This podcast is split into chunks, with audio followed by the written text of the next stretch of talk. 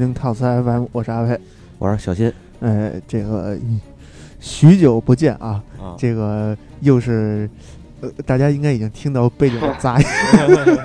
嗯各种收拾东西的声音。嗯对，对，大家好，大家好，我是猫火，嗯哎，大哥大嫂过年好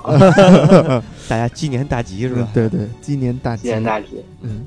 这个我们继续讲聊这个苏美尔神话啊。对对对，咱们上一期，咱上一期聊的什么我都给忘了。嗯，上一期期就聊了他那个，其实跟神话并没有什么关系。哦，呃对对对对，上一期就是他发现的一个过程。上期主要聊了他们那个账账本儿，账本儿还行。对嗯对，账本。所以上期留了一个扣儿，咱们这回开始啊，讲讲这个苏美尔的起源神话。嗯，哎，然后我们还就是是还是以猫火老师的这个套路为主啊，我们俩辅助套啊。路还行。都是套路。呃，咱们可以直接，咱们直接开始吧，要不就。直接开始吧，直接开始吧。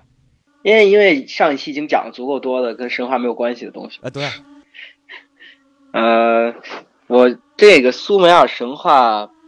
它是就是因为上期节目也也就知大家都已经知道了，就是苏美尔神话它是通过考古学发现的，嗯。所以说它的很多故事都非常的破碎和凌乱，然后而且比较有意思的是，就是苏美尔神话，我我我记记得我最早的那个期节目就讲凯尔特神话那期节目的时候，然后就是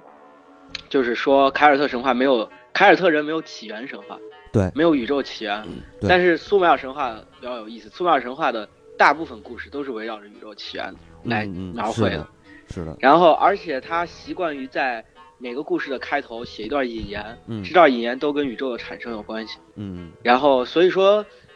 苏美尔的宇宙起源的神话并没有一个单独的一个史诗描绘它，而是从不同的神话和不同的故事当中，然后提取出来的。对对对，呃，呃，包括它的它的神话其实包括宇宙的起源，然后宇宙的构成，还有人类的这个起源，就是说它是一个很完整的这么一个世界宇宙观吧。对，是是比较完整的一个宇宙观。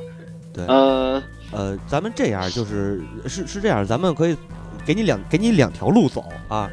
第一条路，一个盐湾道，一个独木桥。哎，对，第一条路呢，就是咱们这个先聊它的宇宙这个宇宙的构成和宇宙的诞生，然后要么呢，咱们就是先从它的这几大主神开始聊，因为都会涉及到它的宇宙诞生嘛。呃，我们先还是先从宇宙诞生开始说吧。OK OK 就是是我选了选了那个独木桥是吧？啊，对对对，呃 我们我们俩走阳关道了啊。那个 嗯就是按照苏美尔人的观点来说，他世界最早是一片原初之海，嗯然后而且后来才逐渐分开了天空与大地。嗯呃，这个故事其实来源于就是就是这个原初之海的认识应该是推断出来的，并不是他们并没有没有明确说出来。哦，因为因为有一个他们的神谱里有一个神，好好像我又开始说神了是吧？啊对，没关系，就这就对了，没关系，嗯。就是就是杂糅着来吧。对对对，然后有一个神叫纳姆，嗯。这个神就是其实是苏美尔语里面的原初之海的意思，啊。而他对于这个神的解释是，呃，母亲诞生了天空与大地，嗯。所以说，呃，按照这样的推断来说，应该这宇宙的诞生对他们来说就是一从原初之海开始。对对对，呃，然后那个，那你说你说，没事，你你继续。在其中的一个史诗当中，就是我们后来会提到的，就是吉尔加美什，嗯。呃，吉尔加美什恩奇都与冥府这个史史诗里面，他提到了天空与大地的创造，嗯。然后这个创造就是，呃，天空它的，呃，它的就是是这样描述的：天空和大地曾经是一体的，然后完了之后，然后就是，呃，然后出来一个出来一个巨汉，拿着斧子把这给劈开了。然后这时候那个有一个叫安的神，嗯还有一个叫那个就是鸡，就叫鸡，嗯，对，叫鸡。对嗯对，这俩神。然后安安掌管了天空，然后鸡掌管了大地。嗯然后，但是这时候冥府也随之产生，他们把冥府称作库尔。库尔。然后在史诗当中，库尔是一个怪兽的形象。然后，然后，呃，在这段引言当中，然后那个提到了，呃，埃里什基加尔被库尔所捕获。啊就是埃里什基加尔在那个神谱里是就是类似于类似于哈迪斯，就是冥界的神对。然后，呃，在这儿被库尔捕获，我们的就是给人的感觉就像是，比如说在基督教神话里面那个，嗯，路西法，然后堕落到地狱，嗯然后所以成了上帝的对头。嗯是，呃，然后那个他在这里面提到了，就是恩，就是那个呃安和那个基，他两个人，然后他们的儿子安和基，对，嗯安和基特别基，然后 然后他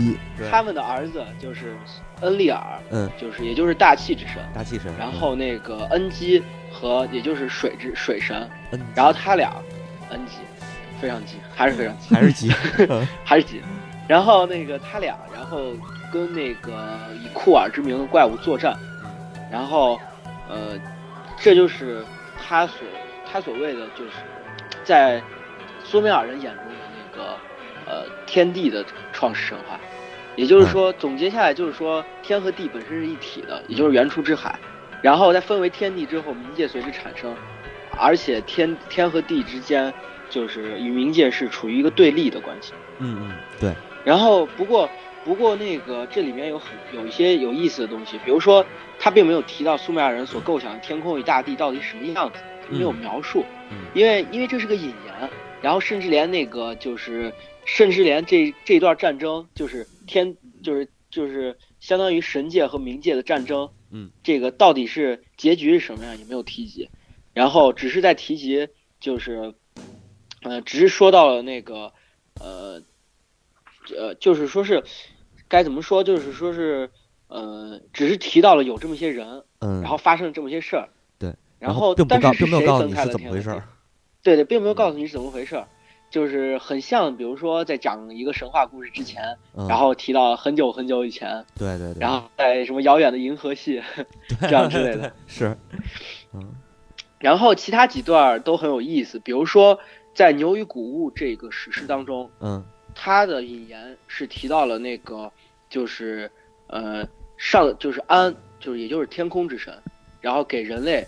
就是他就是安排了就是牛神和那个哦。谷物之神，分别是拉巴和阿什南这两个神，然后给人类提供了就是相当于肉食和肉食和那个粮食。粮食，嗯。在这个里面，这个故事里面很有意思，就是他，呃，这个故事其实故说说故事性没有什么故事性，嗯就是他只是说了那个神将这两个东西赐予人类，但是这里面很有意思，就是提到了，就是以谷以以肉食为主和以植物食为植物性的食物为主，这很有可能，很有可能苏美尔人是一个以农业为主，但是还会兼营一些游牧或者畜牧业的一个。嗯嗯嗯是，啊，那很发达，对，嗯。呃，正好提到牛与谷物了，这个我这边找到了一个关于他的呃这这一段诗歌吧，有一些有一部分